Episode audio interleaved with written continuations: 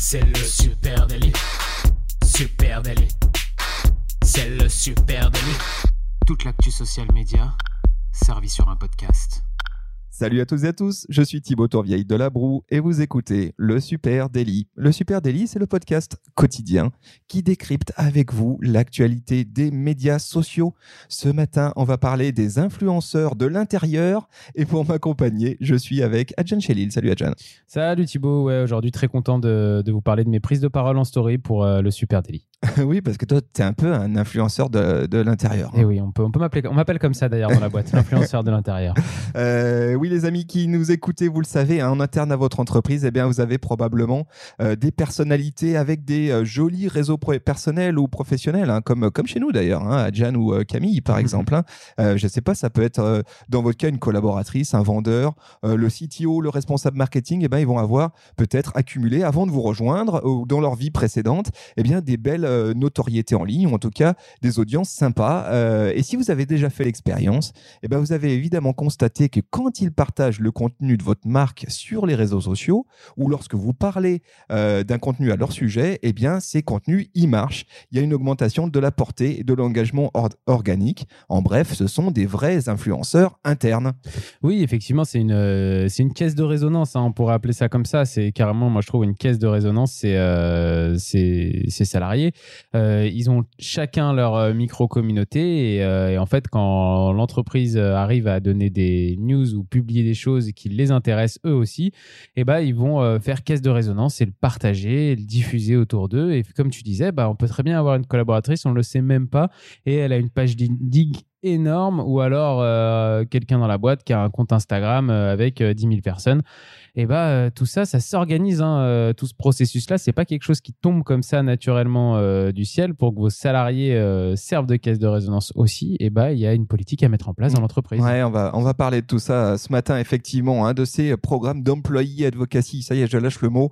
c'est ça hein, le, programme mettant à disposition de l'entreprise les influenceurs internes. Ce qu'il faut quand même souligner, c'est qu'un contenu employé, eh bien c'est plus engageant qu'un contenu de marque.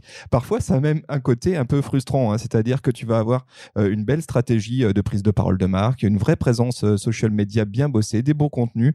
Et puis, quand la marque va publier, eh ben, ça fera beaucoup moins que Monique de la Compta. Eh ben oui, ça arrive. Il y a une bonne raison à ça. Selon une étude de Vanksen, par rapport à un contenu de marque, un contenu employé engage huit fois plus. Je vous mets le lien vers cette étude. Elle dit aussi, cette étude, que ce contenu produit, hein, diffusé par vos employés, eh ben, il génère un reach 5 fois et demi supérieur et il attire en moyenne 7 fois plus de leads qu'un contenu de marque. Donc vous le voyez, l'opportunité, elle est là. Et pourquoi, pourquoi il cartonne autant? Bah, Tout simplement parce que c'est authentique, tout simplement parce que quand on est sur un réseau social, on préfère euh, entendre euh, la parole d'un individu et puis aussi parce que ces réseaux-là, euh, bah, ce sont des influenceurs. Hein. ils ont un périmètre d'influence sur proches, sur leur cercle professionnel personnel. Et si tu mets tout ça au profit de ton entreprise, c'est plutôt cool.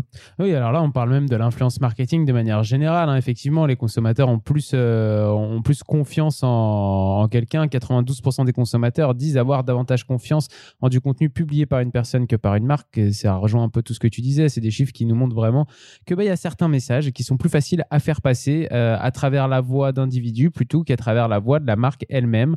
Euh, des messages qui, qui être mieux relayés, qui vont être mieux reçus par le public aussi.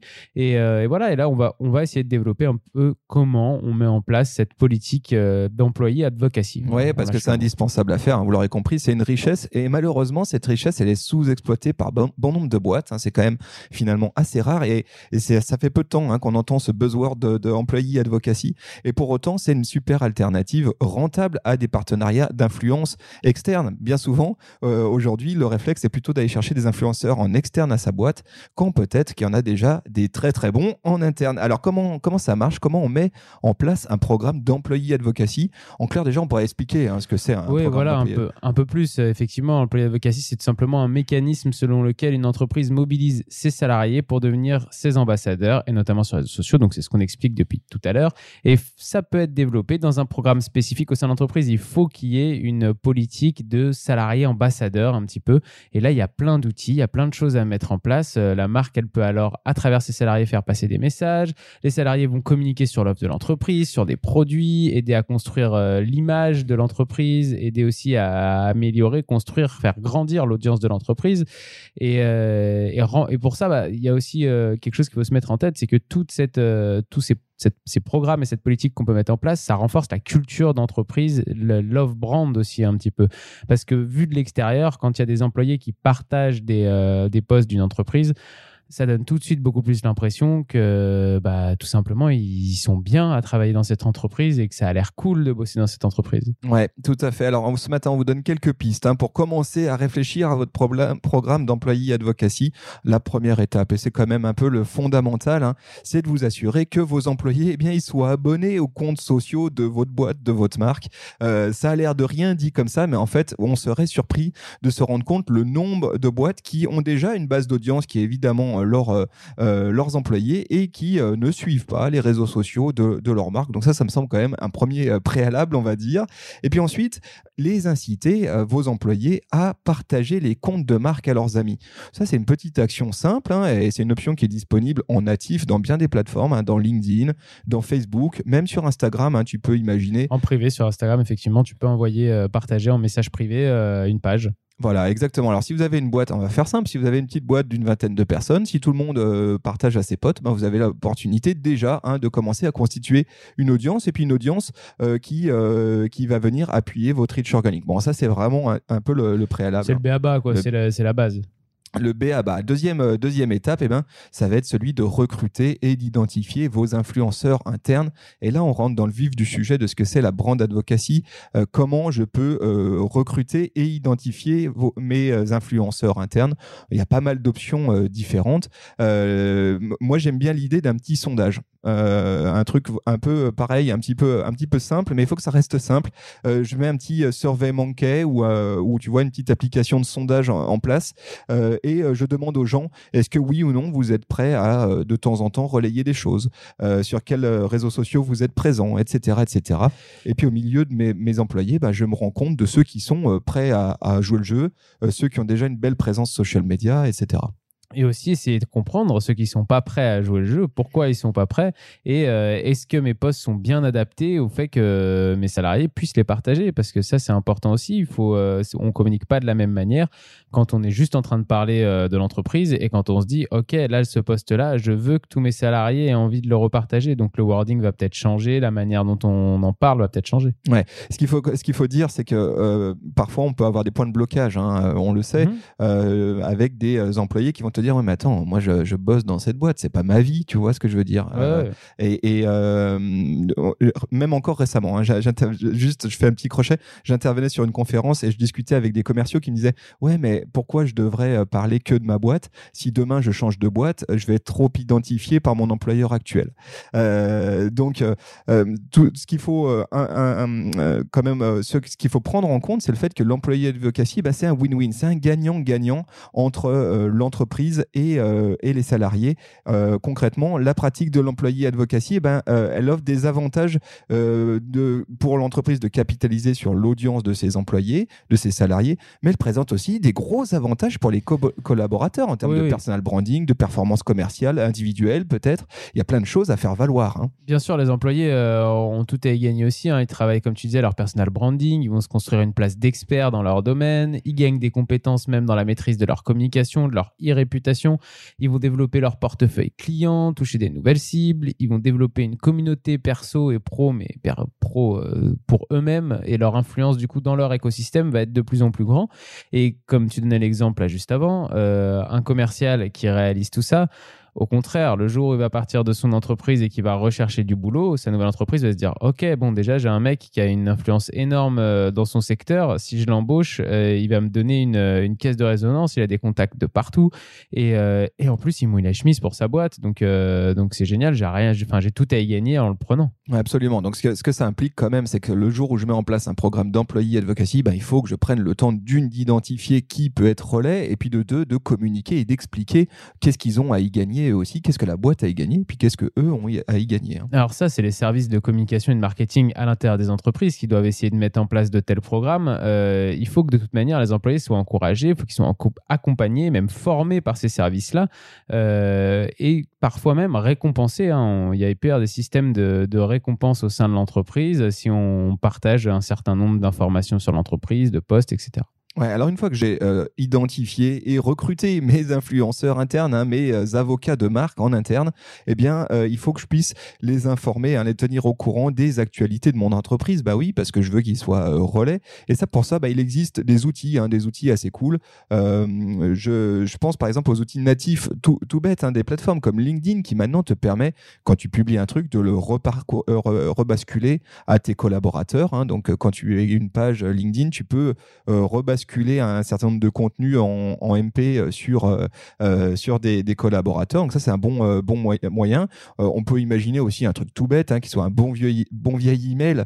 oui, ça marche aussi. Ça marche aussi. Et puis après, il y a des outils spécialisés. Hein. Oui, il y a Agora Plus notamment qui a lancé un, un outil qui a l'air de marcher vraiment bien, qui s'appelle Easy Advocacy. C'est un outil qui est gratuit et c'est assez simple d'utilisation. Hein. Vous, vous allez rentrer quand vous êtes par exemple au service marketing d'une boîte, vous allez rentrer les emails, prénoms, noms, un peu les infos quoi de vos employés.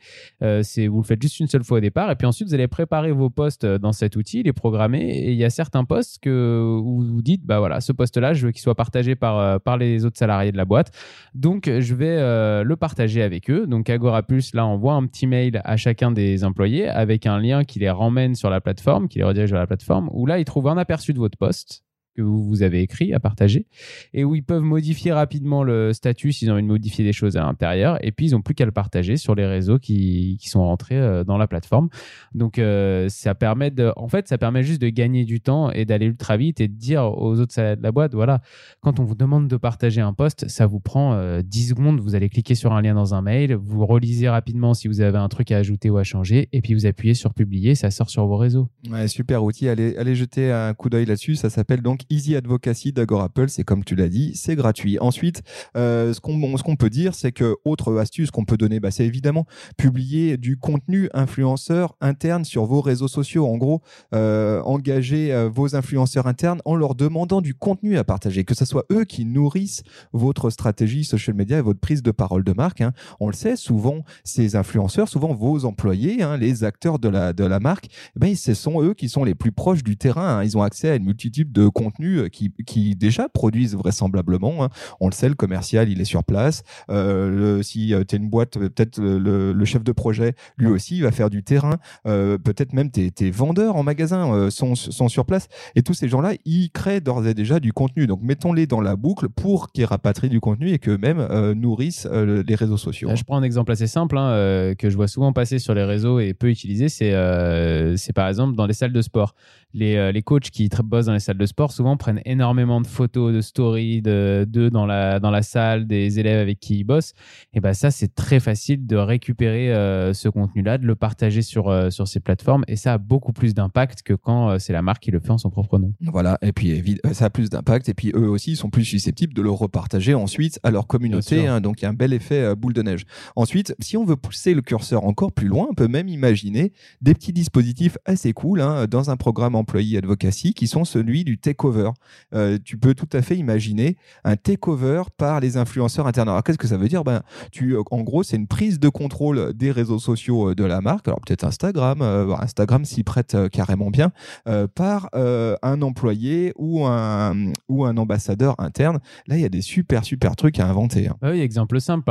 Camille part faire un reportage et faire des vidéos dans le, dans le Grand Ouest et, on lui laisserait les, les stories super natives pour la journée en lui disant bah vas-y, c'est vie ma vie de Camille aujourd'hui euh, dans le Grand Ouest et ça pourrait être trop cool. Voilà, non seulement c'est d'une, c'est trop cool pour nourrir les contenus euh, réseaux sociaux de la marque, et puis de deux, encore une fois, ton employé euh, advocate, ton influenceur interne, dès lors qu'il a contribué à nourrir une story, bah peut-être que demain il va la repartager dans son compte à lui, et donc tu as là aussi un effet de reach viral qui est cool à prendre. C'est ce que fait aussi, par exemple, WeWork, tu vois, les coworking, l'énorme mmh, boîte de coworking, hein, le groupe, et ben eux ils confient les rênes de leur compte Instagram à un employé d'un coworking WeWork local parce qu'ils ont plein d'antennes un peu partout pendant une journée et c'est lui qui nourrit. Euh, et c'est assez malin parce que c'est un super moyen de faire grossir évidemment l'audience de, Bah ton oui. euh, de ton compte euh, groupe WeWork. Bah, l'employé va forcément parler autour de lui et Eh, regardez aujourd'hui c'est moi qui qui vais qui vais avoir les, les réseaux sociaux toute la journée de WeWork venez voir ce qui se passe dessus et tout ça forcément Alors quand tu es dans le cas d'un takeover, bon bah c'est assez facile à organiser, Mm. tu donnes les identifiants mot de passe puis le mec se débrouille. Mais quand tu dois récupérer du contenu de la part des de tes ambassadeurs ou tes influenceurs internes, parfois c'est un peu compliqué et on le voit souvent, il y a une sorte de frein euh, en interne. Comment tu t'organises? Est-ce que je fais un email? En fait, les gens jouent pas le jeu. Euh, Là-dessus, juste une petit euh, petit conseil qu'on pourrait donner, un truc tout bête.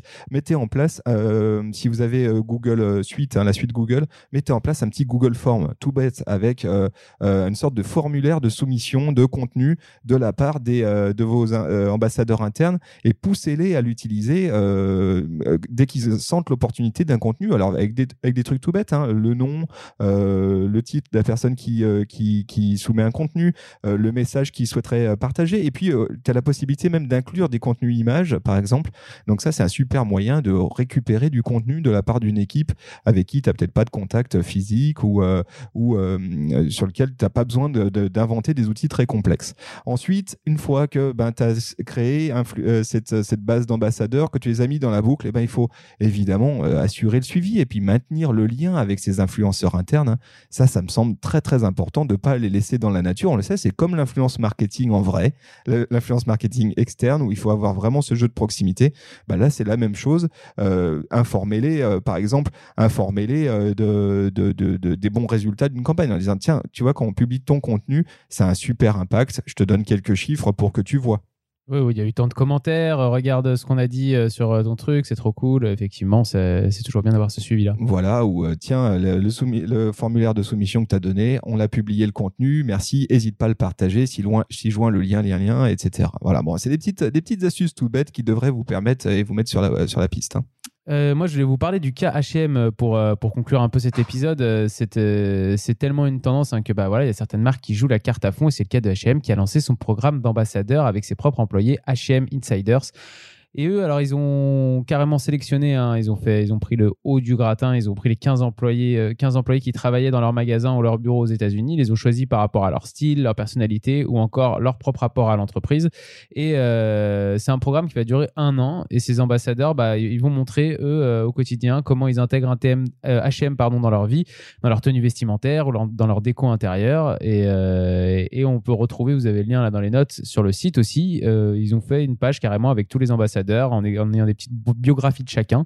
Et c'est des ambassadeurs qu'on va voir revenir régulièrement dans la stratégie social media de, de H&M. Je trouve ça assez cool de mettre en avant ses propres employés comme ça. Et puis euh, voilà, dans la culture de la marque, ça va forcément euh, donner envie à d'autres employés de, de réaliser la même chose plus tard. Ouais, c'est ça qui est intéressant, c'est de partir d'un noyau. Euh, C'est comme ça qu'on construit un beau programme d'employés advocacy. C'est je pars d'un maillon fort, d'un noyau fort, et puis petit à petit, je peux élargir parce qu'on imagine très bien comment sur une chaîne comme Zara, c'est non H&M, H&M. comme une chaîne comme H&M, dans chaque magasin en fait, tu as déjà un influenceur Bah oui. qui est vendeur hein, lui-même euh, et déjà euh, Et qui rêve que d'une chose, c'est de rentrer dans ce programme ambassadeur après. quoi. Exactement. Donc une fois que tu as bien consolidé tes fondamentaux, et ben, effectivement élargir et te retrouver avec un pool d'influenceurs internes. Bon voilà, c'était le sujet de, de ce matin. On espère que ce genre de sujet vous intéresse hein, quand Ouais, on parle. Si, jamais vous avez d'autres exemples hein, comme ça de, de boîtes qui ont des super programmes euh, d'ambassadeurs, n'hésitez pas à venir nous en parler sur les réseaux sociaux, à Supernatif, sur Facebook, Instagram, Twitter, LinkedIn, TikTok ou même Pinterest. Euh, vous pouvez aussi, bien sûr, partager ce podcast autour de vous. hein, ça nous ferait un grand plaisir. Vous pouvez nous laisser une petite note, un commentaire ou même vous abonner. Merci à vous tous. N'hésitez pas à partager. On vous donne rendez-vous dès, euh, dès demain. Allez, ciao, dès demain. ciao. Salut à tous.